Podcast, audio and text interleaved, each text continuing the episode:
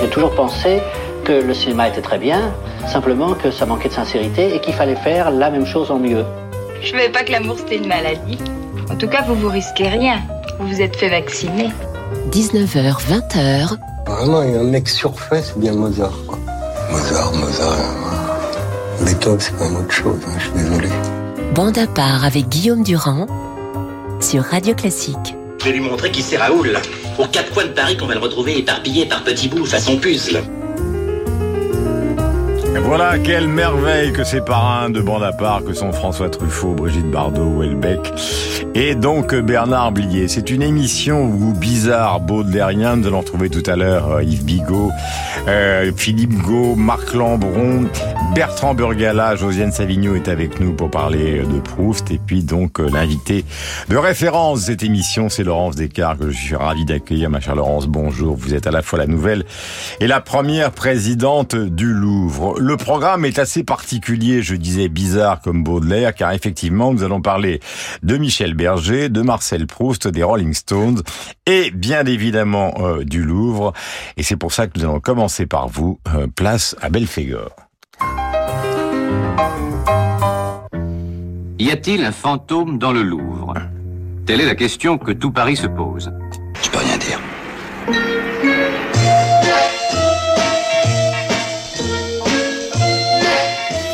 Voilà, petite musique d'un feuilleton archi célèbre qui remonte à il y a des années. C'est vrai que le Louvre, euh, Laurence, Madame la Présidente, a cette caractéristique d'être à la fois un bijou extraordinaire, un lieu de culture exceptionnel. C'est là que se définit et que se montre la beauté, mais c'est aussi, un, un- j'allais dire, un endroit populaire. Oui, c'est- un objet pop pour euh, voilà pour aller dans votre sens, euh, cher Guillaume. Oui, oui, bien sûr, c'est tout ça à la fois, et c'est ça qui est intéressant, qui est fascinant, c'est que chacun a, sa, a une- finalement une vision du Louvre et qu'on peut y mélanger effectivement à la fois. La culture hyper savante euh, et puis euh, et puis des souvenirs très personnels et puis euh, le Louvre euh, doit être aussi euh, j'allais dire visité et revisité par les artistes c'est aussi la maison des artistes et des créateurs hein, depuis sa création et ça Mhm. c'est quelque chose que j'ai très qui envie de, de réactiver D'ailleurs- D'ailleurs, qui y ont beaucoup copié, parce que dans vos Bien autres sûr. fonctions, il y avait par exemple Manet, Berthe Morisot, quand vous étiez Ah en bah, ils ont fait leur classe au Louvre Voilà, ils se sont rencontrés au. Louvre grâce à Fantin Latour et ils ont travaillé au Louvre toute la Manet, journée. Man- Manet et Degas se rencontrent, se rencontrent au Louvre, euh, voilà. Donc, euh, bien sûr, c'est un lieu où beaucoup d'artistes se sont formés. Euh, Cézanne avait cette belle formule, c'est le, c'est le grand livre dans lequel nous apprenons tous à lire. Donc, c'est voilà, il y a, il y a évidemment ça au Louvre. Mais c'est un lieu qui est toujours inspirant aussi et qui inspire les artistes d'aujourd'hui, quel que soit d'ailleurs leur domaine d'expression. Et, et tant mieux parce que c'est fait pour ça. À rêver Josiane, aussi. nous, avec Josiane, nous avons beaucoup de questions. Le Louvre passionne les auditeurs de Radio Classique. Mais il y a une question centrale qui est la question de la beauté. Le moins qu'on puisse dire, c'est que cette question de la beauté, on en entend peu parler dans les campagnes électorales et évidemment dans le contexte actuel qui est un contexte atroce. Voici par exemple ce que disait le président de la République en inaugurant le Louvre à Abu Dhabi. Nous sommes en novembre 2017, si ma mémoire est bonne. Alors aujourd'hui, ce qui nous réunit ici, ce qui, quelles que soient les vicissitudes du temps présent qui est le nôtre, et quelle que soit l'ampleur de nos défis, me rend optimiste, c'est que nous sommes au milieu de cette beauté qui sauvera le monde. Voilà, vous appartenez à une famille, euh, Laurence, d'historiens, Guy Descartes, Jean Descartes, votre père. Et cette question de la beauté, pour moi, est une question centrale. C'est-à-dire que c'est une question dont on ne parle jamais. Même les philosophes sont quand même assez réticents quand il s'agit de parler de la beauté. Et pour quelqu'un qui dirige une institution qui est célèbre dans le monde entier, c'est un peu le problème central, non? C'est une question absolument fondamentale. Et quelle est la beauté que propose le Louvre? Et elle, elle est forcément multiple au Louvre. Parce que le Louvre, c'est un endroit où, au fond, euh, d'abord, on couvre des siècles de création artistique, des continents aussi très différents. Les Grecs, les Égyptiens, Les- la- euh, de la oui, les antiquités orientales. N'oubliez pas les antiquités orientales. Premier département euh, au monde à, à s'intéresser à la Mésopotamie, qui est en partie une grande découverte des, des savants du Louvre. Donc c'est une beauté multiple et ça, je trouve que c'est une belle leçon très contemporaine. C'est-à-dire qu'il n'y a pas qu'une seule façon de voir le monde, il n'y a pas qu'une seule façon d'y réagir. Et euh, cette grande perspective temporelle, avec cette, cette variété de propositions, le Louvre, c'est aussi une fantastique réflexion sur le statut de l'œuvre. Qu'est-ce que c'est qu'une œuvre d'art? Bon, La beauté en fait partie, mais euh, le fragment archéologique a le même poids que le chef-d'œuvre de la Renaissance italienne consacré, si vous voulez. Et ça, ça m'intéresse beaucoup parce que je trouve que c'est une, c'est un endroit où en fait, contrairement à ce qu'on pourrait penser, euh, on casse beaucoup d'hierarchie et on peut avoir un, un, un regard extrêmement ouvert et, et, ça, je pense que c'est une façon très moderne, très contemporaine de voir les choses. Tout à l'heure, on parlera de musique pop. Tout à l'heure, vous avez, enfin, vous avez vous-même employé euh, cette expression, à savoir que le Louvre, qui est le grand endroit du classicisme, est aussi un élément de la pop culture. Alors moi, j'ai une question très franche à vous poser qui au fond est, assez simple. Le Louvre, c'est le musée classique de l'histoire de France et de l'histoire de la culture euh, en général. Mais est-ce que ces barrières qui existent, qui sont des barrières euh, art moderne, art contemporain, art conceptuel, art mésopotamien. Est-ce que tout ça tient le coup? Est-ce que le Louvre aujourd'hui doit euh, se contenter de présenter la grande galerie avec Delacroix, euh, David et l'odalisque d'Ingres, ou est-ce que le Louvre doit intégrer euh, Damien Hirst et faire exploser finalement toutes ces toutes ces barrières? Alors je, je vous réponds, le Louvre est bien plus qu'un grand musée d'art ancien. C'est un symbole, c'est un lieu où tout est possible parce que c'est un lieu euh, qui rassemble des collections extrêmement diverses, de façon totalement discontinue. C'est pas du tout un musée universel, contrairement à ce qu'on le dit. C'est une série de grands chapitres. Et ce qui manque, et ce qui sera sans doute euh, ce à quoi je vais le plus m'atteler avec les équipes du Louvre, c'est les renvois entre ces chapitres, c'est les connexions, c'est ce qui n'y est pas aussi qui est passionnant, ou ce qui y a été parfois. On oublie que le Louvre au 19e siècle euh, a accueilli des collections qui sont aujourd'hui au musée Guimet, par exemple. Mm-hmm. Donc c'est très très intéressant l'asile a quitté le Louvre qu'en 1945. C'est un lieu de pouvoir. Et donc je trouve que les fantômes du Louvre, pour employer le terme d'une expression, euh, d'une exposition, les fantômes d'Orsay en ce moment de, de Sophie Calle, qui était un projet que j'avais lancé à, Orsay, je trouve que les fantômes du Louvre sont passionnants parce que c'est un potentiel et c'est un lieu où on peut organiser les plus belles rencontres artistiques du monde. Et euh, l'idée, c'est euh, avec euh, euh, tous les autres établissements et notamment avec Orsay, avec Pompidou, mmh. de pouvoir régulièrement travailler ensemble et montrer justement la continuité de la création artistique. Alors pas pour capter les, les collections, hein, je rassure tout le monde, mais à l'occasion de programmation, d'événements. Je pense que c'est ça que le Louvre doit doit doit doit redire aujourd'hui, c'est que effectivement ces barrières, comme vous le dites, chronologiques, euh, elles sont très artificielles, elles sont complètement artificielles. Mais euh, plutôt que d'essayer de tout rassembler dans un seul grand musée, faisons que ce grand musée accueille accueille la beauté du monde justement, euh, quelle que soit sa forme, et accueille tous les artistes, qu'ils soient euh, d'hier et qu'ils soient d'aujourd'hui. Moi, vraiment, c'est ce qui m'intéresse dans, le projet que je porte. Il y a eu des, apports considérables. Cy Twombly, par exemple, ouais. Jan Peiming qui a fait une réinterprétation de la Joconde avec son père mort et beaucoup d'autres initiatives. Oui, Donc voilà, qui est au Louvre à Abu Dhabi. Alors justement, j'arrive à cette affaire du Louvre à Abu Dhabi parce que Jean Loiret, qui a été un des grands directeurs du Louvre, un des grands présidents euh, avant vous, il a initié cette affaire d'Abu Dhabi. Il est allé voir une jeune femme qui s'appelait et qui s'appelle toujours donc Laurence Descartes et il lui a dit euh, Laurence, démerde-toi et installe-moi le Louvre à Abu Dhabi. Et à cette époque, euh, Josiane s'en souvient, ça a été une bataille dans le monde culturel, dans le monde ah oui, des conservateurs. C'était très très violent. Nous sommes en mars 2007. Je prépare l'exposition Courbet au Grand Palais. J'étais euh, conservatrice au musée d'Orsay à l'époque et je reçois effectivement un coup de fil d'Henri Loiret qui m'avait demandé de passer le voir et qui m'a parlé de ce projet. Et effectivement, on venait d'avoir la signature de l'accord et c'était un, vous le savez, un, un moment très très dur hein, dans la vie culturelle de ce de ce pays et, et, notamment dans le monde des musées avec une vraie fracture, on peut dire, pas uniquement oui, géné générationnelle d'ailleurs. C'est pas qu'une affaire de mmh. génération, mais effectivement, Françoise Cachin y était très opposée. Euh, Michel Laclotte à l'époque, il est ensuite. Qui a été une des grandes directrices d'Orsay. Absolument. Grande spécialiste de Manet. Jean oui, Clair, oui, qui a Jean Clair y était très très opposé et euh, mmh. donc c'était une position euh, difficile. Et ce que m'a dit euh, Henri Loiret, c'est euh, voilà, c'est un, c'est un défi à relever qu'une nouvelle génération de conservateurs mmh. doit relever parce que le monde ne sera pas toujours un dialogue entre l'Europe et les États-Unis. Mmh et qu'il y a des enjeux là euh, de très importants euh, d'altérité culturelle et en même temps de dialogue de dialogue à construire dans cette partie du monde qui est absolument capitale pour euh, les années qui viennent. Nous sommes aussi dans un projet du, du, du mmh. post 11 septembre. Hein, il faut aussi le replacer dans son dans ce contexte. Et puis euh, c'est aussi se confronter à des questions que vous aurez dans votre carrière plus tard à, évidemment à maîtriser. Euh, la question du rapport à d'autres sources de financement pour les musées, mmh. hein, parce que c'était est aussi une des grandes questions du Louvre à Abu.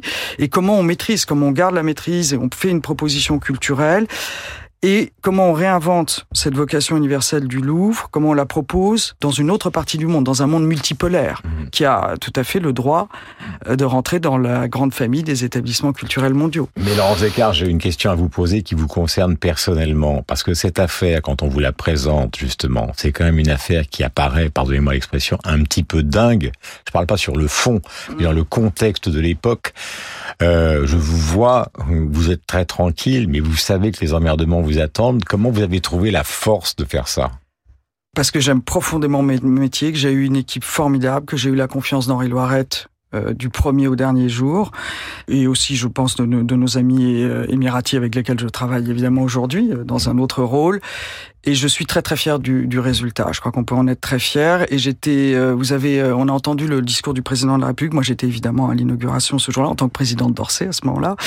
Et euh, il avait parfaitement euh, su capter la force de ce projet qui est politique au sens noble du, du terme porteur de messages. Et je ne serais pas devenue euh, présidente, je pense à la fois d'Orsay et puis maintenant aujourd'hui du Louvre, sans cette expérience qui a été parfois très dure. Vous avez tout à fait raison de le dire. Hein, tout n'a pas été euh, tout n'a pas été simple. Il a fallu passer quelques tempêtes, mais justement, c'est ce qui vous oblige à revenir à l'essentiel, à ce pourquoi vous avez choisi ce métier et et voilà pourquoi vous voulez faire des choses et vous pensez que c'est important dans le monde d'aujourd'hui. Bah, L'art, c'est un combat et c'est aussi une manière de sortir de soi. Alors autour du Louvre, il y a évidemment la pyramide, il y a la volonté de François Mitterrand, il y a beaucoup de choses, il y a eu des concerts, de multiples concerts, euh, à la fois au Louvre et au Louvre à Abu Dhabi. Alors on va aborder deux sujets dans le domaine de la musique qui sont franchement différents. Voici par exemple pour les 85 ans de Pierre Boulez, une interprétation de la Ronde des Princesses, donc de Stravinsky. Et c'était sous la pyramide du Louvre en 2008.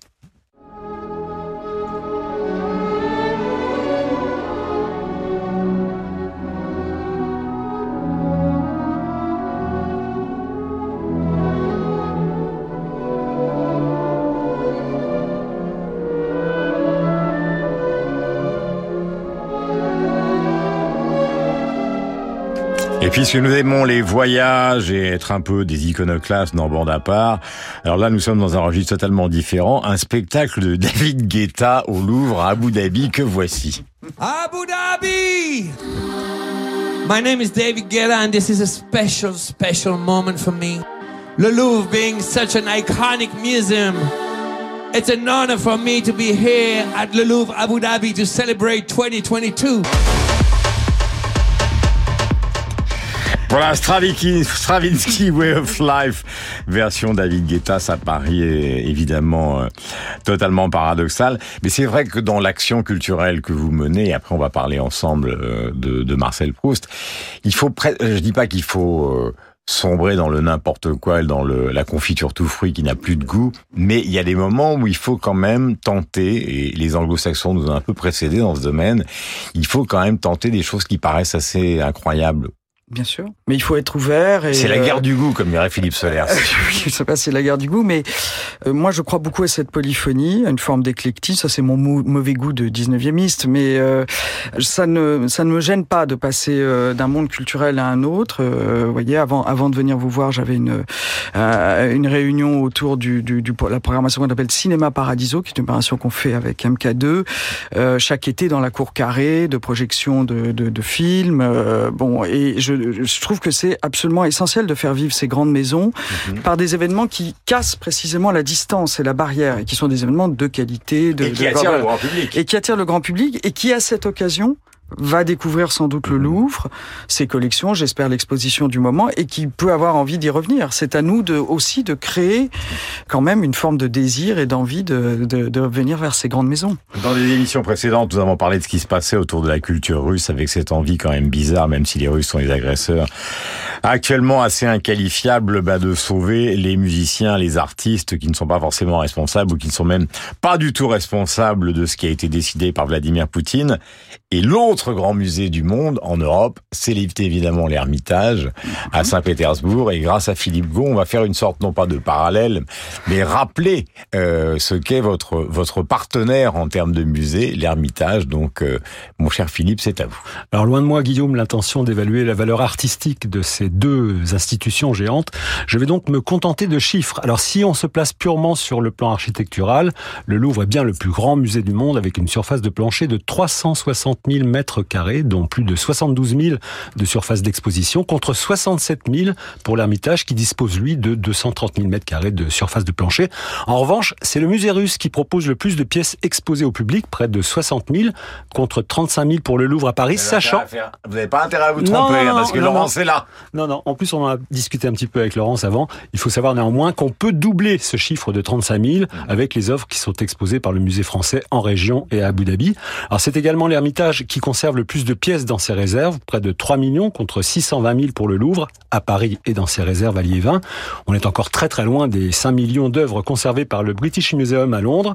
Concernant la fréquentation, le Louvre arrive nettement en tête avec près de 11 millions de visiteurs en 2019, année record pour le musée le plus visité du monde, quand l'Ermitage n'a reçu cette année-là qu'un peu plus de 3 millions de visiteurs. Enfin, concernant l'œuvre la plus chère exposée, il n'y a pas photo, même s'il est difficile d'en donner une estimation exacte. La Joconde de Léonard de Vinci, évaluée entre 1 et 2 milliards d'euros, est bien exposée au musée du Louvre avant que ne la rejoigne, qui sait, le Salvator Mundi du même Vinci, acheté 450 millions de dollars en 2017 par Mohamed Ben Salman, le prince héritier d'Arabie Saoudite. En tout cas, de toute façon, toute forme d'évaluation de la Joconde me paraît totalement euh, absurde dans les cas actuels. Ce qui n'est pas une manière de vous donner tort, mon cher Philippe, mais qui peut savoir C'est ce que j'ai lu. ce que vaut euh, euh, la Joconde. Dernière question, et vous allez participer, ma chère Laurence, à la conversation sur euh, Proust euh, avec euh, Josiane Savigno. On sort quand même d'une période pour les patrons de musées qui est quand même d'une complexité extrême, et en termes de visite, je parle du confinement, je parle du Covid, et en termes de financement. Que Oui, fait-on? oui, C'est une période compliquée et en même temps, c'est précisément dans ces périodes de crise et de moments euh, où, j'allais dire, les pratiques culturelles ont été évidemment euh, très chahutées, qu'on peut remettre à plat les choses. C'est- le moment de se poser des questions de fond. On mentionnait à l'instant les chiffres évidemment très impressionnants de fréquentation du Louvre juste avant la crise. Euh, je pense que nous n'allons pas retrouver ces chiffres immédiatement et d'un certain point de vue, cela nous permet de travailler sur la qualité de la visite et de ce retour de- des- des visiteurs. Donc moi, je, je- je travaille vraiment à cette idée que il faut refaire de, de- de- de la rencontre avec un lieu comme le Louvre un moment de- d'exception. Euh, je dis souvent qu'on veut réenchanter le Louvre, mais c'est vrai. C'est-à-dire que ce sont des lieux importants. Euh, certains ont dit qu'ils n'étaient pas toujours essentiels. Évidemment, il faut se battre contre cette idée. Voilà, il faut il faut euh, travailler sur les horaires d'ouverture, sur une multiplication des entrées physiques au Louvre. hein. Je veux qu'on sorte du dogme de l'entrée unique sous la pyramide, et je veux reconnecter le Louvre à Paris et, et, euh, et, et à la jeunesse aussi. Je pense que c'est absolument essentiel. Et tout ça dans cette période où toutes les cartes sont rebattues, ça va être le, travail, euh, voilà, que, nous avons devant nous avec toutes les équipes du Louvre. J'ai un petit cadeau pour vous, Madame la Présidente. Il s'agit d'un titre d'Yves Montand qui date de 1984. Je ne sais pas si vous le savez. Ça s'appelle, tenez-vous bien, Lettre anonyme à Monsieur le conservateur du musée du Louvre. C'est une musique de Michel Jonas avec des paroles de David McNeil qui, ça vous le savez peut-être, est le fils, disons, naturel de Marc Chagall. Mais monsieur conservateur, si vous saviez Mona Lisa dîne et puis s'en va s'amuser, les banquettes usées, l'air désabusé. Vous connaissiez Laurence Absolument. C'est avant le Grand Louvre en plus. Ça, Ouais, c'est- absolument. C'est c'est avant le Grand Louvre. Donc Voilà. c'est le, le Louvre, euh, voilà, euh, juste avant la- le grand chantier. Est-ce Ouais. que vous êtes une passionnée de Proust? Je suis une passionnée de Proust. Oui, oui, oui, absolument. Pourquoi? Pas parce que C'est- ça paraît une question absurde, mais Oui, tout le monde- bah pourquoi, pourquoi Non, mais Et- je dis ça parce que, en fait, tout le monde, j'ai amené évidemment l'intégrale du Carto Gallimard, euh, de la recherche. Euh, Pourquoi? Parce que les gens ont des raisons très différentes les uns Mhm, les autres mhm, euh, d'aimer Proust. Donc c'est la version d'écart qui m'intéresse. Ben, il y a eu plusieurs lectures. Moi, j'en suis à ma troisième. Là, j'ai fini ma troisième lecture. que C'est à peu près tous les dix ans. C'est un- un- un- une grande aventure. Euh, La première, c'est une lecture au début euh, un peu un peu obligée culturellement. J'ai, dire, beaucoup tourné autour avant de, de, de m'y mettre. Et j'avais été euh, ébloui par le styliste, évidemment. J'étais un peu passé, je pense, à côté, parce que quand on lit jeune, euh, voilà, il y a des choses qui vous, qui vous, échappent, évidemment. La deuxième lecture était déjà beaucoup plus profonde, et la troisième est la bien meilleure des lectures. Euh, et, et puis parce que je l'ai beaucoup fréquenté aussi, parce que je me suis un peu intéressé au 19e siècle, et que on ne peut rien comprendre à la fin du 19e siècle si on ne passe pas par Proust. Voilà, et en plus, il est énormément question, euh, au travers de toute l'histoire des personnages de Proust, euh, de peinture et, non évidemment de littérature, mais également de musique. Ma chère Josiane, d'abord bonjour, je ne vous ai pas encore salué. Euh, il y a beaucoup d'événements Proust actuellement. Eh oui, parce que c'est l'année Proust, 2022, le centenaire de sa mort. Donc je vais parler de musées qui sont un peu plus modestes que, le Louvre. Donc euh, il faut se dépêcher parce qu'il y a une exposition au musée Carnavalet Proust, un roman parisien qui finit le 10 avril. Elle avait commencé en 2021 parce que c'était aussi une année Proust, c'était le 150 50e euh, anniversaire de sa naissance.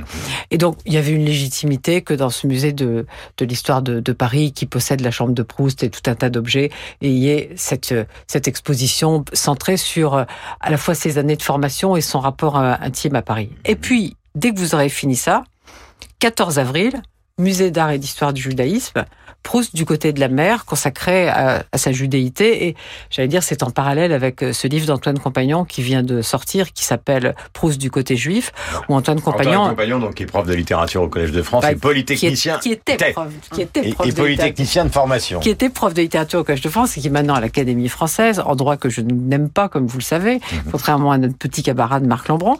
Et puis donc, euh, à la fin de l'année, euh, en octobre, il y aura une exposition euh, à la BNF euh, sur plutôt évidemment la fabrique de l'œuvre. Je pense que ça, Laurence Descartes, ce sera sa exposition préférée. Oui, J'ai suivi les trois projets parce qu'ils ont été lancés quand j'étais présidente d'Orsay. Orsay prête aux trois. Voilà, donc tout est. Donc tout est lié. Tout, tout est lié. Tout Et est puis, lié. il y a, donc j'ai dit le livre d'Antoine Compagnon, mais je voudrais quand même citer deux autres livres. Il y a un livre chez Grasset de Mathilde Brézé qui s'appelle Le Grand Monde de Proust, qui est consacré à un dictionnaire des personnages de, de Proust.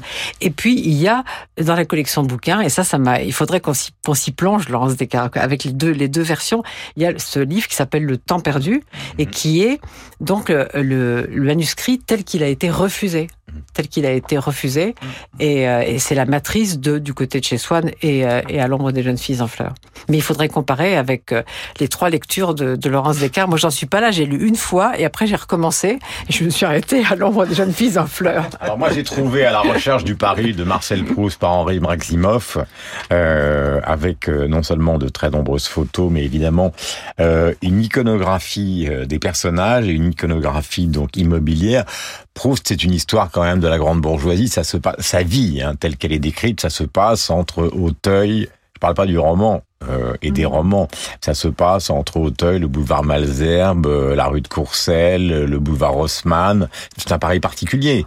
Oui, mais enfin, je sais pas. C'est pas à défaut. Hein. Je sais pas ce qu'en pense Laurence Descartes, mais je trouve que c'est tellement réducteur de réduire euh, Proust à, à, une classe sociale. Ah oui, absolument. Je pense que ça transcende complètement la, la, la, la question, même si effectivement son ancrage dans l'époque, dans le Paris de l'époque est, est, fascinant. Mais il y a ce, il y a ce texte aussi qui était merveilleux, qui est le témoignage de sa femme de chambre, en fait. Euh, un peu, voilà, voilà, oui, Céleste Albaré que je trouve un texte absolument bouleversant parce que euh, on voit dans cette chambre complètement en liège, isolée dans le Paris de l'époque, la folie de la création. Enfin, cet homme qui dédie des années entières, alors qu'il se sait condamné, euh, uniquement à l'œuvre. Enfin, je, je, trouve ça absolument extraordinaire. Et ça, ça, ça sort complètement du, j'allais dire, de la question du milieu, du, du moment. Et euh, je trouve que c'est un livre fascinant sur l'écriture. Et puis c'est ouais. une, une, critique magnifique de ce, de ce milieu. Absolument. C'est une critique non, puis, absolument dévastatrice. Et dévastatrice et, très drôle parce qu'on voilà, oublie ça, toujours. C'est ça que je voulais dire, pleine d'humour parce voilà. que les gens pensent que c'est un truc un peu, des histoires. À l'époque, on a rejeté Proust, on disait c'est des histoires de salon. Mais non, c'est un livre drôle, la oui, recherche. Oui, oui, c'est un, un, livre très, très, très drôle et il y a, il y a, faut pas l'oublier. Je vous présente, mesdames, Jean Cocteau sur Proust. Ce sont des propos de 1951. C'est très court, mais c'est très simple. Oh bah, il y a des œuvres courtes qui paraissent longues. La longue œuvre de Proust me paraît courte. On voudrait lire et relire encore après la dernière ligne du temps retrouvé. Toute sa vie euh, secrète est là, masqué de velours noir. On dirait que la solitude le poussait à se livrer et, et à se cacher tout à la fois. Et je voudrais qu'on écoute aussi quelqu'un que vous connaissez bien, auditeur de Radio Classique, écrivain, grand écrivain disparu, Marguerite Duras sur Proust. Ce sont des propos qui datent de 1963. L'enseignement majeur, principal, c'est l'existence même de Proust. Que dans le monde moderne, une telle vocation ait existé. Totale. Et dans l'espace et dans le temps. Le message essentiel, enfin le message, l'enseignement essentiel n'est-il pas celui d'un pessimisme essentiel, mais en marche voilà pour ces propos donc de Marguerite Duras. La question, euh, je déteste les classements, mais c'est vrai que beaucoup de gens s'interrogent pour le XXe siècle français. Est-ce qu'il s'agit de Proust? Est-ce qu'il s'agit de Céline? D'ailleurs, Céline ne professait pas à l'égard de Proust une tendresse euh, exceptionnelle. Pourtant, c'était son ennemi parce que c'était le rival. C'est ça, c'était le rival. Mmh. Et c'est aussi une question, une opposition de style. c'est un, un combat de style, un combat de style. Avec un décalage de génération qui existait et qui est quand même important puisque au fond il y a euh, dans la façon dont Céline écrit quelque chose, j'allais dire qui est presque proche du jazz, c'est-à-dire une rythmique qui est beaucoup plus violente. On est moins dans la mélodie que dans la rythmique. Mm. Euh, donc, ce sont les deux écrivains du XXe siècle français pour, avec évidemment Céline, quelque chose d'un peu particulier que tout le monde connaît évidemment, qui est la collaboration, le souffle qui l'entoure absolument. J'espère, ma chère Laurence Descartes, que vous m'aurez pardonné pour David Guetta euh, et cet extrait de son spectacle à Abu Dhabi. La dernière question est simple est-ce qu'il y a d'autres projets? Car il y a le Louvre à Abu Dhabi, il y a le Louvre Lens, vous avez évoqué tout à l'heure beaucoup de pistes, mais est-ce qu'il y a un autre lieu qui pourrait, être qui pourrait accueillir au fond les collections du Louvre, qui pour une bonne partie d'entre elles sont quand même euh, bah, dans les caisses? Ah non, sont pas dans les caisses. Non, non, non, non, non, non, non, non, non, non. quelle, est la proportion de la partie exposée par rapport à la... La, proportion est, est, évidemment limitée, mais euh, les collections du Louvre, elles, elles circulent beaucoup. D'abord, elles sont présentes hors du Louvre, on l'a dit, à Abu Dhabi, à Lens, et puis euh, évidemment dans les musées en région, et puis parce que nous sommes généreux, nous prêtons beaucoup nos collections aussi mhm. euh, à, l'étranger. Il n'y a pas, alors pour répondre précisément à votre question, il n'y a pas pour l'instant de projet de l'ampleur du Louvre Abu Dhabi ou du Louvre Lens. Non, mhm. non, ce sont, c'est déjà deux très grands manifestes très importants pour moi, ces deux enfants du Louvre qui disent l'univers ou la vocation universelle du Louvre différemment, qui le disent de façon décloisonnée mhm. et qui, de ce point de vue-là, ont une leçon conceptuelle à apporter au Louvre Paris. Et puis c'est une histoire du temps aussi, parce que finalement cette bataille qu'on a connue maintenant il y a une petite vingtaine d'années est une bataille qui s'est complètement estompée et les gens ont fini par accepter. C'est un peu euh, au fond l'histoire de l'histoire de l'art.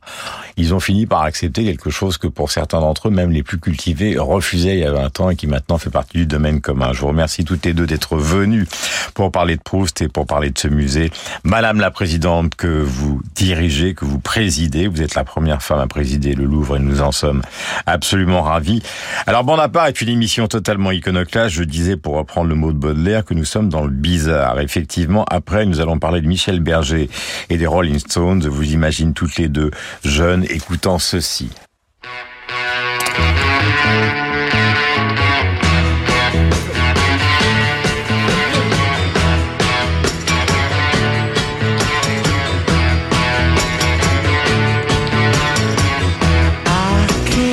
Nous avons rendez-vous pour la deuxième partie de l'émission avec Yves Bigot, avec euh, Marc Lambron, avec euh, Bertrand Burgala pour parler d'une biographie de Michel Berger.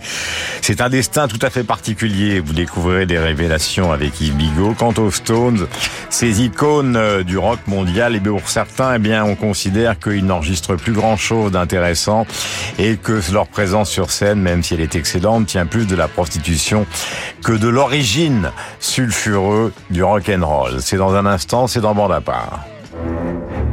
Ce soir, à 21h, l'Orchestre national Bordeaux-Aquitaine rend hommage aux grandes pages du cinéma fantastique et de science-fiction. Depuis l'auditorium de l'Opéra de Bordeaux, le chef d'orchestre Diego Navarro et l'Orchestre national Bordeaux-Aquitaine interprètent les plus belles mélodies de John Williams, Howard Shore, Jerry Goldsmith ou encore George Auric.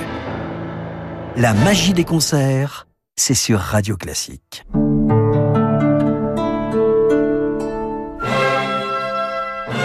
Radio Classique présente la folle soirée de l'opéra au Théâtre des Champs-Élysées à Paris. Mozart, Verdi, Puccini, Offenbach. Venez vivre une soirée inoubliable avec les plus beaux airs d'opéra par les plus grandes voix de la scène actuelle. La folle soirée de l'opéra, un grand concert radio classique les 24 et 25 juin au Théâtre des Champs-Élysées. Réservez dès maintenant au 01 49 52 50 50 ou sur théâtrechamps-élysées.fr. Les grands formats de la scène musicale, c'est la rencontre entre la fine fleur des orchestres et les grands solistes du moment. Le 29 mars, le concert de la Loge interprète la 41e symphonie de Mozart, Jupiter, magnifiée par le violoncelliste Christian-Pierre Lamarca. La musique en grand format, c'est le 29 mars à l'auditorium de la scène musicale. Réservation sur la scène musicale.com. Bonjour, c'est Alain Duo. En septembre, retrouvons-nous pour une croisière radio classique d'Athènes à Livourne sur un yacht ponant au design raffiné pour le septième festival de piano en mer avec Nicolas Angelic, les Italiens Vanessa Benelli Moselle et Maurizio Ballini, Tanguy de Villiancourt et le vainqueur du Reine Elisabeth, Jonathan Fournel. Grand luxe pour les doigts. Réservez votre croisière Ponant Radio Classique au 04 91 300 888 sur ponant.com ou dans votre agence de voyage. Du 28 mars au 3 avril, à l'occasion des Journées européennes des métiers d'art, l'Institut national des métiers d'art et la région Île-de-France vous invitent à partir à la découverte de plus de 1250 événements. Portes ouvertes d'ateliers et rencontres avec des femmes et des hommes de talent, échanges autour de la transmission dans les établissements de formation, célébration des savoir-faire au cœur de manifestations et mobilisation des trois parcs naturels régionaux. Tout le programme sur journéesdesmétiers-d'art.fr. La Traversée, le nouvel album événement de Patricia Petitbon, accompagné par la Chetra, dirigé par Andrea Marcone. De Mozart à Verdi, au-delà des siècles et des frontières du répertoire lyrique, du baroque au romantisme.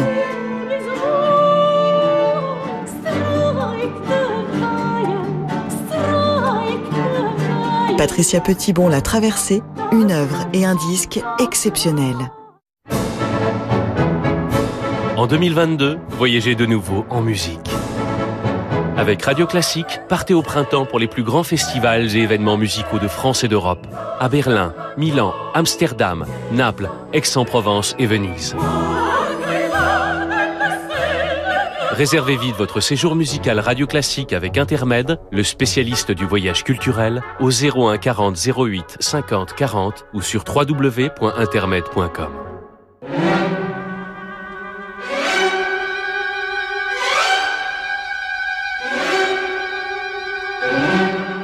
Je ne puis vivre personnellement sans mon art, mais je n'ai jamais placé cet art au-dessus de tout. 19h, 20h. Je suis quelqu'un qui dans sa vie ne planifie pas. Mais à partir du moment où je fais quelque chose qui n'a pas été prévu de longue date, je le fais. Bande à part avec Guillaume Durand sur Radio Classique. Bande à part, deuxième partie, l'émission qui lâche des bons. La beauté est au cœur de notre réflexion et Bertrand Burgala Marc Lambron et Yves Bigot donc ont été saisis par la voix d'Albert Camus et de Simone Signoret. Les deux sujets que nous allons traiter concernent Michel Berger. Yves, salut. Vient de publier donc une magnifique biographie euh, de Michel Berger qui est publiée au Seuil. C'est une édition augmentée. Nous parlerons évidemment du journal de Marc Lambron car Marc a consacré un chapitre ou plutôt deux pages. C'est un chapitre de deux pages donc aux Rolling Stones. Car le deuxième sujet que nous traiterons avec Bertrand aussi, c'est la carrière des Stones. Ils arrivent en France au printemps, certains considèrent qu'ils restent les icônes du rock and roll, et d'autres considèrent qu'ils n'ont fait que prostituer petit à petit euh, cette formidable activité artistique en publiant des albums qui n'ont plus aucun intérêt. Mais tout commence par un drame, car nous sommes évidemment au cœur de bande à part. Voici Michel Berger, dernière interview, 2 août 1992, Ramatuel. C'est pas les grandes tablées avec 10 personnes tous les jours, c'est pas tellement ça, non. On est plutôt euh, sauvage. hein. Mais c'est ça qui est formidable, moi je trouve, dans cette euh, région, c'est qu'on peut en même temps être euh, avoir une vie. euh, il y a des gens qui sortent dans les boîtes, enfin qui, ont une- voient beaucoup de monde, qui ont beaucoup d'amis, ou alors on peut être dans sa maison très très tranquille en même temps. Et Ramatuel, c'est comme ça. Il y a beaucoup de gens qui vivent dans leur maison qui sont dans leur coin et très heureux. Voilà, petite voix de Michel Berger, peu de temps avant le drame, cette fameuse partie de tennis. Alors, il faut dire, Yves, puisque vous êtes maintenant une sorte de biographe officiel euh, de Michel Berger, vous racontez tout du début de sa vie, les séances d'enregistrement, le travailleur acharné, le musicien passionné, le très bon pianiste qui ne connaît pas la musique. Et puis, il y a cette fin mystérieuse, car bizarrement, donc, son père était un grand professeur de médecine qui, depuis le début, lui a raconté qu'il était malade. Et tout au long de cette vie, qui n'est pas si longue que ça, il s'est à peine soigné. Il est mort à 44 ans, hein. ça n'est pas normal de disparaître à 44 ans. Et effectivement, euh, Michel était un workaholic, donc un fou de voilà de travail, de boulot, qui avait toujours plusieurs projets sur le feu euh, en même temps, et qui malgré un certain nombre d'alertes euh, à, la fin de sa vie, effectivement n'a pas consulté et, alors et ne s'est pas soigné. Parce que tous les fans de Berger, de France Gall, de Françoise Hardy, de Hallyday, pour qui il a écrit, se demandent pourquoi ce garçon, qui était un type extraordinairement intelligent, n'a rien fait pour se sauver euh, d'une vie qui paraissait condamnée Peut-être parce qu'il avait euh, justement le sentiment de sa fin programmée et que ce qui lui importait le plus, mmh. c'était de faire le maximum avant de disparaître. Mais euh, là, pour le coup, lui seul pourrait répondre à votre euh, question, hein, Guillaume. deuxième question qui est importante et qui concerne la fin du livre, c'est le mystère de la fin de Berger. Je parle pas de la fin de Michel Berger comme homme, mais de la fin de Michel Berger comme artiste. Car à Ramatuel, on vient de l'entendre, hein, et je parle évidemment aussi à Marc et à Bertrand, il est avec euh, France Gall chez des amis avant cette fameuse partie de tennis tragique. Mais en fait, dans sa tête, il a totalement programmé et d'ailleurs totalement organisé une évasion quasi définitive vers les États-Unis à Los Angeles, effectivement, où il a demandé à Philippe Rowe, à Yannick Top, son directeur musical, de le suivre, à Philippe de trouver euh, une école pour les enfants, et puis il veut là-bas monter un euh, groupe alors de rock à l'américaine, euh, gros son et avec une chanteuse, et il, il a auditionné des chanteuses, dont une qui lui a particulièrement plu. Voilà, et qui est devenue son amoureuse cachée, il faut bien le dire. et tout ça a été révélé après, parce que personne ne s'en doutait.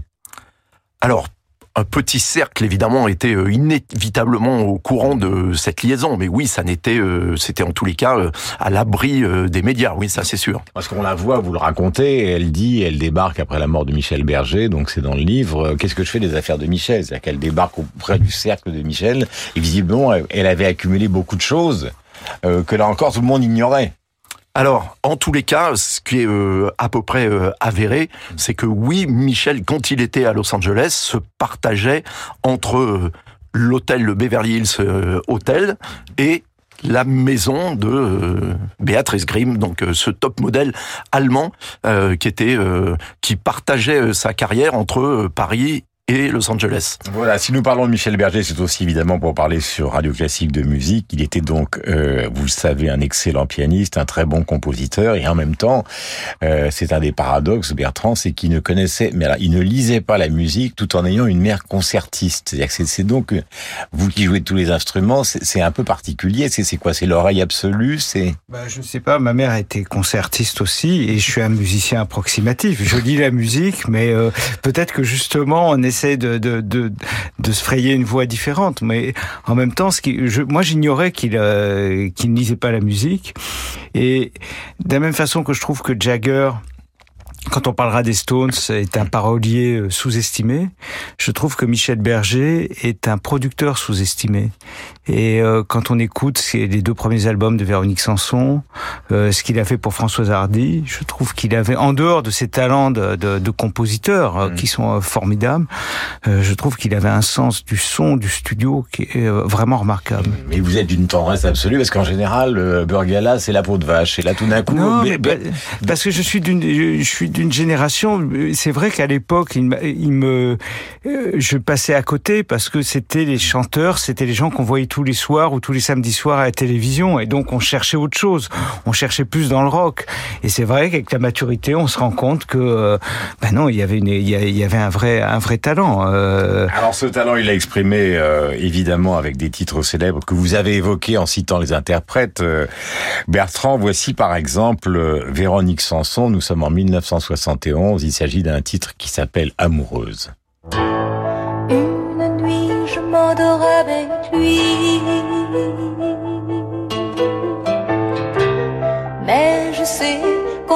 l'interdit.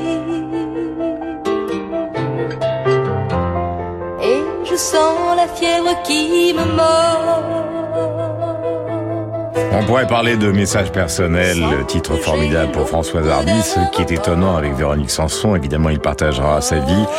C'est ce mélange, effectivement, de cette voix au perché, de ce sens de la mélodie formidable. C'était aussi, alors elle, une pianiste classique, conservatoire, extrêmement euh, compétente, sauf qu'elle avait un problème euh, qui, évidemment, a largement perturbé la vie de Michel Berger au début. C'est comme beaucoup de jeunes femmes, elle était totalement fascinée par les rockstars américaines. Était au sommet d'une carrière française, mais ce qu'elle aimait, c'était Woodstock.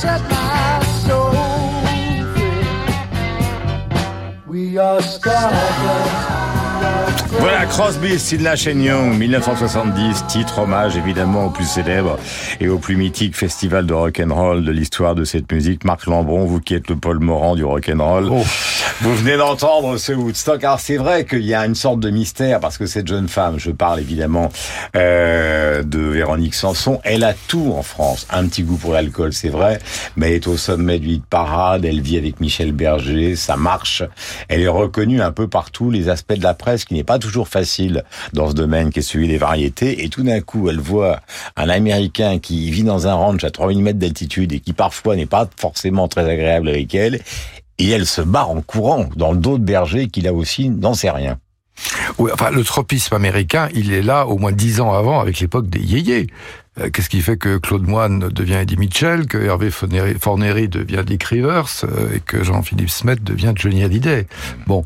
Alors, ce qui est assez intéressant, je trouve, avec, culturel, mais avec, euh, avec Michel Berger, euh, bah, Nanette Workman, par exemple, dans la vie de Johnny Hallyday, pour les érudits, ça, ça a compté. Euh, Choriste canadienne Euh, qui travaille encore et qui chante au, au qui Canada. chante encore et qui était totalement euh, camé, euh, qui jouait à la roulette russe avec Johnny. Bon, Michel Berger, c'est assez intéressant parce que, euh, comme on l'a dit, c'est le fils d'une concertiste qui ne sait pas lire la musique et, et c'est le fils d'un grand professeur de médecine qui ne se soigne pas. Jean Berger. Euh, Jean Burger, académicien, comme si au fond il y avait une sorte de une sorte de déni euh, et très tôt parce que euh, si je ne me trompe sur la photo de Jean-Marie Perrier avec toutes les idoles des années 60, salut les copains, je crois qu'il a 15 ou 16 ans. Donc il est très tôt très tôt euh, inscrit dans ce dans ce- cette vocation et il va devenir euh, moi je le tiens comme un pour un grand façonnier en quelque sorte. C'est vraiment quelqu'un qui euh, a su composer des, des, des, des chansons, des titres euh, que d'autres pouvaient s'approprier. Enfin, c'est un Pygmalion. Alors, ça a été le Pygmalion pour euh, Véronique Sanson et France Gall. Mais par exemple, si vous prenez une chanson comme Diego, libre dans sa tête, quand il l'interprète, et c'est c'est assez grêle, enfin, je veux dire, il la, il la donne avec ses, ses, ses moyens. Et quand euh, Johnny Hallyday s'en empare, ça devient une sorte de digne tonnant. Et, et, et je crois que le crédit qu'on peut lui faire, un peu comme un- peut-être un Burt Baccarat aux États-Unis, par exemple, c'est que il a- Musicien et arrangeur. voilà, eh bien, oui, mais qui écrivait pour et qui fournissait, qui lui-même était un, un assez piètre euh, chanteur. Hum, tout à l'heure, euh, nous avons parlé de, de Stravinsky et de Pierre Boulez. Euh, il est évident que dans la deuxième partie de Bande à part, qui est une émission iconoclaste, il est obligatoire de parler de Johnny Hallyday puisqu'il s'agit de Michel Berger. Voici quelque chose de Tennessee. On a tous quelque chose en nous de Tennessee. Cette volonté de prolonger la nuit. Ce désir fou de vivre une autre vie. Ce rêve en nous avec ses mots à lui. Quelque chose de Tennessee. Cette force qui nous pousse vers l'infini. Il y a peu d'amour avec tellement d'envie. Bertrand, vous êtes à la fois euh, chanteur, euh, musicien et aussi pas beaucoup chanteur. Michel Berger. Non, mais, mais Berger, il avait une caractéristique euh, qui finalement vous rapproche, c'est que c'était pas c'était pas Balavoine, c'est-à-dire qu'il n'avait pas une voix gigantesque. Il avait une aptitude à travailler pour beaucoup de gens différents, qui avaient une tessiture beaucoup plus développée, qui était quand même très forte. Oui, c'est vrai. Euh, euh, et alors c'est marrant parce que je- Maxime Schmitt dans son dans son livre Face B, qui est un recueil très marrant de, de souvenirs de quelqu'un qui a travaillé dans la musique, il disait que Dutronc avait une théorie euh, un peu cruelle sur Berger. Il disait on peut prendre ses chansons et on peut toujours rajouter le titre de ses chansons et rajouter dans Massimka. Cézanne Pain dans Massimka. Elle, euh, euh, il jouait du piano debout dans Massimka, etc. Alors c'est pas toujours le cas, mais pour revenir à Véronique Sanson, La et je voudrais du, du pianiste dans. Matimka, exactement. Mais pour, de la musique soul, c'est lui dans ma- euh, non, Non, ça c'est. Gabriel Yared, formidable. Dans Massimka aussi. Et, euh, et euh, mais je voudrais laisser la parole à, à Yves Bigot. Mais mais pour revenir à Véronique Sanson, quand même, ce qui est intéressant, c'est que son mirage américain a donné un album formidable, Vancouver, et euh, et aussi quand on parlait de ce de ce, ce, ce premier album, euh, je voulais vous dire, il y a quelques jours, j'étais aux obsèques d'un ami, et c'est les musiques qu'on entend dans ces moments-là, c'est toujours très révélateur. Et j'ai entendu une chanson de cet album-là que je connaissais pas. C'est le moment. Et je recommande vraiment aux auditeurs de Radio Classique parce que c'est un canevas harmonique d'une délicatesse, d'une fluidité, d'un raffinement extraordinaire. C'est pas du néoclassicisme. Et on voit que cette femme a un talent incroyable. Et quand elle s'est mise effectivement par à cause de Woodstock, en tout cas elle aimait le rock aussi quand elle jouait de la guitare, c'est euh, c'est formidable aussi. Donc euh, euh, voilà, c'est des personnes. En tout cas, moi j'ai beaucoup de- de- d'admiration et, euh, et et Véronique Sanson, je, je- enfin puisqu'il faut aussi parler des vivants, c'est quelqu'un que je trouve extrêmement attachant et, euh, admirable. Alors Yves Bigot signe ce Michel Berger aux éditions du Seuil. C'est une édition augmentée. Il est évidemment beaucoup question de tous les musiciens qui ont travaillé avec Berger, de tous les studios du monde où Berger a enregistré, d'une personne qui a joué un rôle évidemment fondamental dans sa vie, qui est son épouse France Gall. Il faut écouter, avant de passer aux Rolling Stones, ce qui fut le premier succès solo euh, Yves de Berger. C'est la groupie du pianiste.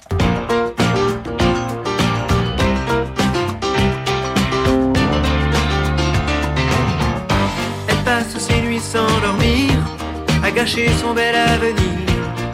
La copie du pianiste. Voilà les guitares et, et le piano qui est un piano qui évidemment ressemble pas mal à celui de Billy Preston quand il joue par exemple avec les Rolling Stones. Lui, il avait ce sens-là que d'autres pianistes français n'avaient pas, c'est-à-dire mélanger la mélodie avec une certaine forme de swing. Bah, Enfin, pas carrément du swing même. Oui, oui, bah, il avait un groove euh, vraiment soul, hein, inspiré du, euh, du rhythm and blues. Hein, c'est pour ça que ça swing, que c'est funky. Et euh, Michel, vous parliez de sa voix tout à l'heure. Alors c'est vrai que c'est pas un grand chanteur, il n'a pas beaucoup de volume, il n'a pas un timbre exceptionnel, mais en revanche, il a un phrasé absolument euh, incroyable. Et c'est pour ça qu'une fois qu'il a écrit une chanson, qu'il l'interprète ou qu'il la donne aux autres, elle est super facile à chanter parce que il a déjà écrit au-delà juste de la mélodie et des paroles, et c'est aussi un parolier euh, mésestimé, mais il a écrit la moindre inflexion euh, aussi, les moindres syncopes, c'est euh, voilà, c'est-à-dire que c'est, il vous livre un truc qui est absolument nickel. Voilà, mais d'ailleurs vous le racontez, on le dit depuis le début de cette émission, c'était un travailleur acharné avec euh, des groupes de musiciens choisis dans un détail, enfin avec un, un détail et un sens de la perfection exceptionnel. Alors je ne sais pas si... Il est allé chercher un autre mélodiste et pianiste anglo-saxon illustre, c'est Elton John. quand même. Voilà. Bien sûr, qui s'admiraient beaucoup mutuellement. Je ne sais pas si on peut rajouter au titre des Rolling Stones à chaque fois Simca à la fin. Nous allons voir ça dans un instant. Pourquoi nous parlons I des can't Ro- get no satisfaction dans ma Simca. dans ma. Simca. Petite blague dans ma Simca. Pourquoi nous parlons des Rolling Stones? Car ils arrivent au printemps en France, à Paris, évidemment partout en Europe, mais à Paris et aussi à Lyon chez Marc Lambron, donc le Paul Morand du rock'n'roll. Alors les Stones, euh, ce sont évidemment des icônes fantastiques du rock'n'roll, mais il y a quelques critiques acerbes qui commencent à considérer que sur scène c'est plus exactement ça, et qu'en tout cas tous leurs derniers albums ne valent pas tripette. Commençons par 68, on va faire un, petit voyage, 68 et aujourd'hui. C'est un enregistrement avec le London Bach Choir, donc le chœur euh, de Bach à Londres, d'une chanson qui est plus proche du blues que de la musique classique, You Can Always Get What You Want, évidemment, dans Massimka.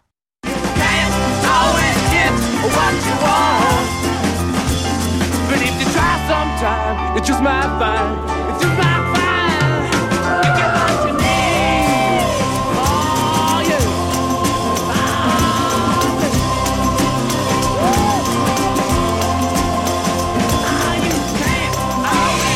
Et plus récemment, donc, une chanson qui date de l'année dernière, euh, plutôt d'il y a deux ans, en 2020. Nous sommes en plein confinement. Et alors là, on est au cœur, évidemment, de l'origine des Stones, à savoir le blues, avec des mots d'ailleurs assez violents de Paul McCartney dans le New Yorker, expliquant que les Stones, ce n'est jamais qu'un petit groupe qui reprend des titres de blues.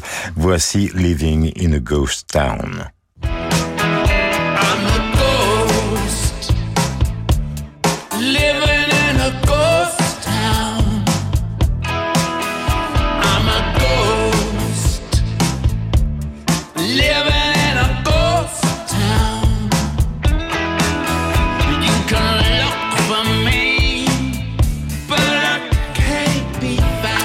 Voilà, j'adore ce titre. McCartney considère que ce ne sont que des bluesman. Il y a une expression dans votre livre, Marc Lambron, je le rappelle.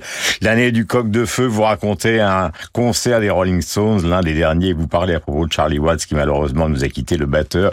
J'adore cette expression. C'est le Mitterrand de la batterie. C'est le côté rythmique, 80 ans, etc. Alors les Stones, ce sont encore des idoles, vous qui avez quand même la passion des Stones, ou c'est quelque chose qui est totalement trafiqué et qui ne consiste plus qu'à ramasser de l'argent? Bah, ce sont des, des spectres, ce sont des clones, et malgré tout, ce sont eux-mêmes. Alors, si vous prenez la, la vieille rivalité, les Beatles au fond 10 ans de carrière, le groupe explose.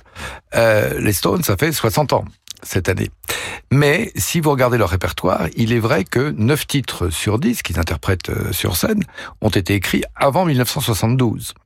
Euh, donc ça veut dire que c'est un, un, un, groupe qui est en quelque sorte gelé, figé dans sa légende, et qui dans une sorte de Disneylandisation du rock, qui ne concerne pas que, euh, sont devenus en quelque sorte des réplicants, ou une sorte de jukebox collectif, euh, avec des disparitions graduelles, puisqu'ils ne sont plus que trois euh, aujourd'hui, et encore, et encore Ron Wood est arrivé en 1975. Donc en réalité, ils sont deux, mais ce sont les Glimmer Twins, les, les, les jumeaux scintillants, euh, Richards, Jagger, qui sont toujours là. Alors moi j'ai regardé les, les concerts de l'automne dernier, puisqu'ils tournaient aux États-Unis. Euh, il faut bien dire que à mon sens, ils sont à la hauteur et ils sont même meilleurs qu'à certaines époques où, par exemple, Ron Wood était un peu sous substance et, euh, et manquait. euh, Là, ils sont extrêmement en place. Jagger a 79 ans cette année. C'est effarant de, de, de Alors, C'est hallucinant parce que Hallucinant. vous, vous- vous m'avez envoyé un- euh, une vidéo d'un concert qui a lieu à Charlotte aux États-Unis. On le voit sautiller sur scène pendant quand même deux heures à 79 ans. Et je rappelle, puisque vous parliez effectivement de ce répertoire qui ramène aux années 70, que les quatre albums les plus plébiscités des Stones sont, c'est pas l'ordre, hein, mais c'est Exile on Main Street qui date de 72, c'est Let It Bleed de 69, c'est Sticky Fingers de 71, et c'est Vigars Banquet de 68, et c'est pratiquement tous les titres qu'on retrouve euh, dans les concerts des Stones. Alors, Qui est le moment où Keith Richards prend le pouvoir, d'ailleurs, Voilà. par, par rapport à ce qui s'est passé avant. Alors, est-ce que vous recevez cette critique qui a fait évidemment beaucoup causer dans les chaumières du rock'n'roll, puisque vous connaissez cette histoire par cœur, qui est celle de Paul McCartney, qui tout d'un coup dans le New Yorker euh, pète une durite et dit les Stones, euh, c'est un petit groupe de reprise, quoi, en gros. Non mais il, il n'a pas dit que ça. Euh, ça en était euh, extrait. D'ailleurs, il a appelé Keith Richards dès le lendemain pour lui dire j'ai dit que à vos débuts, vous n'étiez qu'un groupe de blues et que bien entendu. j'ai- la première fois que j'ai écouté, j'ai cru que c'était un groupe, euh, oui, euh, nostalgique. Mais aujourd'hui, en tous les cas, les Stones, c'est, comme l'a dit Marc, c'est un tribute band euh, à eux-mêmes. Alors évidemment, ils sont les seuls à en avoir la légitimité, euh, par ailleurs.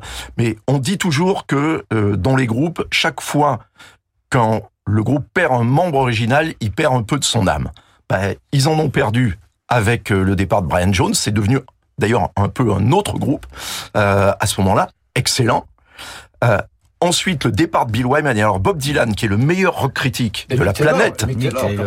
Oui, mais qui était pas, interstice. euh, qui Non, non, c'est pas, parti euh, Non, du non. groupe euh, Alors, on va expliquer Mick Taylor étant donc le guitariste qui a qui a, remplacé. qui a succédé à Brian Jones Voilà. parce qu'il l'a pas remplacé loin de là. Et Bill Wyman est le bassiste d'origine des Rolling Stones, qui est parti en 1990, je crois. Mhm. Euh, et Bob Dylan avait dit à ce moment-là, Mhm. depuis que Bill est parti, les Stones c'est devenu un groupe de funk. Il faut dire que le bassiste, euh, donc il y a beaucoup de musiciens parce que ça, les gens qui ne connaissent pas euh, très bien les les arrière-cours euh, des Rolling Stones, il y a beaucoup de musiciens qui jouent avec eux sur scène. Ils ne sont plus que les trois historiques, puisqu'il y a Chuck Lowell, il y a, il y a, il y a un bassiste. Enfin, il y a, il y a beaucoup de monde. Ouais, voilà. Qui jouait avec Miles Davis. Qui jouait avec Miles Davis. Donc il y a beaucoup de gens pour, pour, pour assurer. Bertrand. Le silencieux, Non, les Rolling non, Stones. euh, c'est- moi, ça m'évoque trois choses. D'abord, le fait qu'ils continuent. Je trouve pas ça du tout choquant. On est sur Radio Classique. Les musiciens de jazz, les bluesmen, les musiciens de classique, toute leur vie font de la musique. J'en avais parlé a pas très longtemps euh, avec Todd Rundgren, comme ça, qui disait, mais lui, son idéal, c'était B.B. King. Toute sa vie, on fait de la musique et on va continuer d'en faire. Donc, c'est vrai que la culture euh, euh, jeune avait fait que la culture pop faisait que ça, on pensait que ça serait plus éphémère que ces groupes-là le seraient. En tout cas, voilà, ça me choque pas. Euh, après, je voulais vous dire, je voulais vous remercier d'avoir passé euh, You Can't Always Get What You Want, qui est un morceau que je trouve absolument génial. Alors, c'est pas euh, c'est Jimmy Miller qui joue de la batterie euh, dessus, euh, mais euh, qui était le producteur. Euh, mais c'est, je trouve, ils sont vraiment à leur assomption. Mais je voulais dire aussi que à, à- il y a des périodes qui nous semblaient pas bonnes pour eux, ils ont fait des, des disques absolument extraordinaires. Je pense à ce qu'ils faisaient Chris Kimsey, Undercover of the Night, toute cette période-là, un peu funky justement, bien un fait de peu nous faire disco. venir tous les trois parce que Euh, je la trouve, je la trouve géniale. Et après, ben voilà, c'est des musiciens toute leur vie vont faire de la musique. Alors peut-être qu'à à certains moments, bah ils sont, il y a des moments de grâce un peu plus, mais En tout cas, moi je trouve ça très ce bien. qui est- Ce qui est étonnant, c'est Keith Richards, quand même, qui est la, la pharmacie vivante du, du, du rock. Mais c'est une catastrophe. Euh, lui, il a fait beaucoup de mal malgré lui, parce que quand moi j'ai commencé à produire des disques, à faire, de, à aller en studio, disons, à la fin des années 80, et 90% des guitaristes étaient junkies parce qu'ils pensaient qu'on ne pouvait pas être un bon guitariste si on prenait pas d'héroïne Oui, mais c'est un, bah lui, c'est un survivant. Ah ouais. Et on disait, je crois que c'est une légende qui se faisait changer tout son sang dans une clinique Oui, suisse. ils avaient dit ça pour Et- rigoler. Et, ce qui est vrai, Ah, parce non, qu'il non, c'était vrai. C'était vrai. Parce qu'il Ah bon, le dit dans, dans, dans Il Life. à.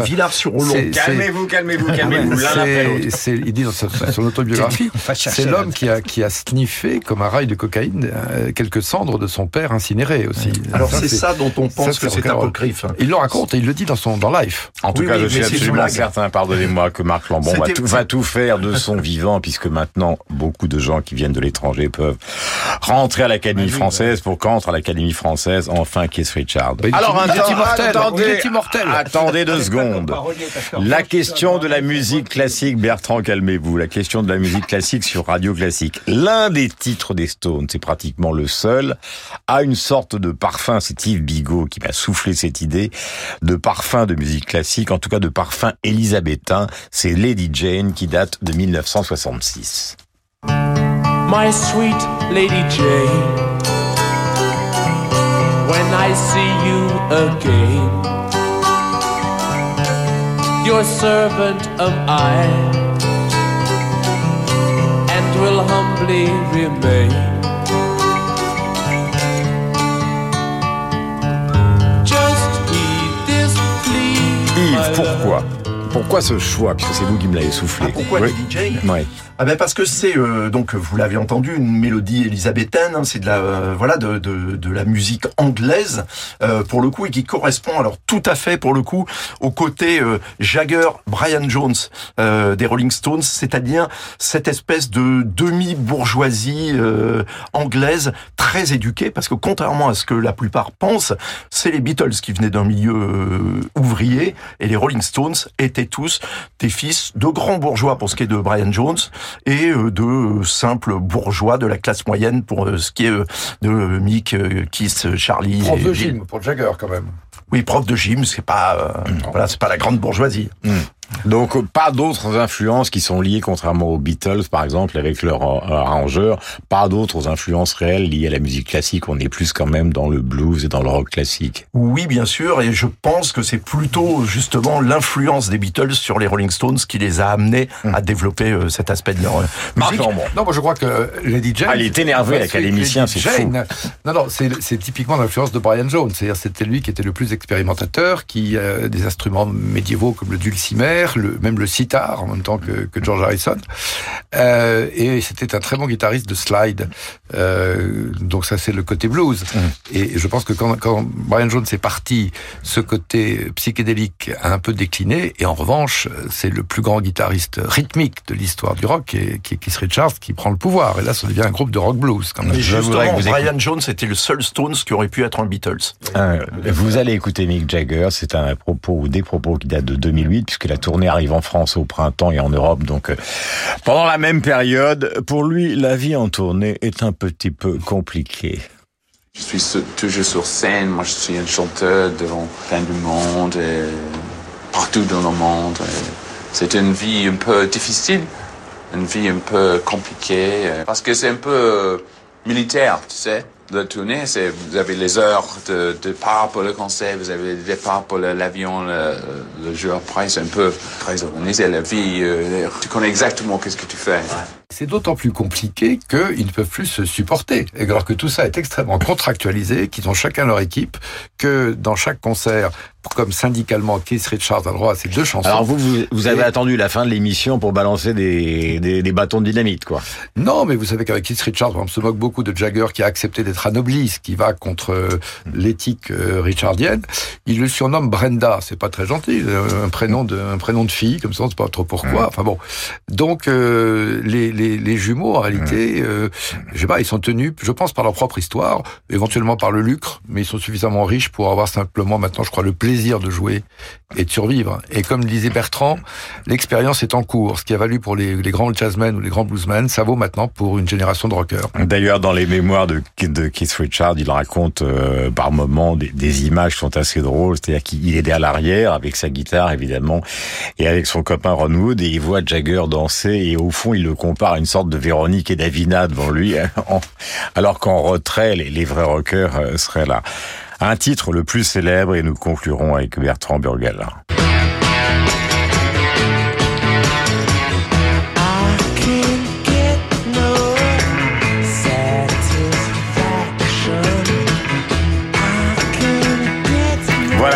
Des merveilles des Rolling Stones avec des paroles qui sont évidemment les paroles de la jeunesse du monde entier, encore évidemment aujourd'hui Satisfaction. Est-ce que c'était possible d'imaginer qu'un titre puisse passer, puisque nous sommes sur Radio Classique, les années avec une force pareille? Parce qu'à n'importe quel concert des Rolling Stones, quand arrive le riff et les premiers, et les premiers mots de Jagger, c'est une sorte de, de fête. Ben, c'est une musique en général qui, il faut pas oublier qu'en 1961, tout le monde pensait que le rock était plié. Il y a un film génial de François Reichenbach qui s'appelle La mémoire du rock où il filme un concert au Palais des Sports et on filme ça comme le Mambo en 1955. On pense que c'est terminé, qu'il va y avoir d'autres choses ou le twist. Et puis arrivent justement les Beatles, puis les Stones, etc. et ça repart. Mais ça ça pense. C'était une mode pour les jeunes qui était censée être totalement éphémère. Mais ça, c'est une thèse de Guillaume Durand, que je vais citer dans le texte, qui, qui m'a dit un jour- raison. Bravo, Eh bien, il a dit, le rock, c'est peut-être comme le cubisme. C'est-à-dire qu'il y a eu, il y a eu une, période, il y a eu peut-être un 15 ans, puis après, il y a comme une sorte de, de répétition ou de, ou de simulacre de ce qui a eu lieu une fois. C'est- c'est là-dessus que s'est construit la carrière de David Bowie, c'est-à-dire qu'il avait une grande connaissance du rock, mais il a voulu tenter d'inventer quelque chose qui soit une sorte de rock version art contemporain ou version arty, pour pouvoir dépasser justement ce qui faisait, ou en tout cas ce qui caractérisait la musique des Stones. Le livre de Yves Bigot, c'est une bible. Il s'appelle Michel Berger, il lui est entièrement consacré, c'est publié au Seuil, c'est une édition augmentée. Vous pourrez trouver bien évidemment encore dans les bacs euh, l'album de Bertrand. Et puis Marc Lambron, donc euh, pour l'année du coq de feu, est publié chez Grasset. Il y a même quelques pages, alors on trouve évidemment tout dans ce pavé, mais dans le bon sens du terme, et même un petit passage sur les Rolling Stones. C'était bande à part. Euh, Nous sommes le dimanche soir sur l'antenne de Radio Classique. Bonne fin de week-end à vous.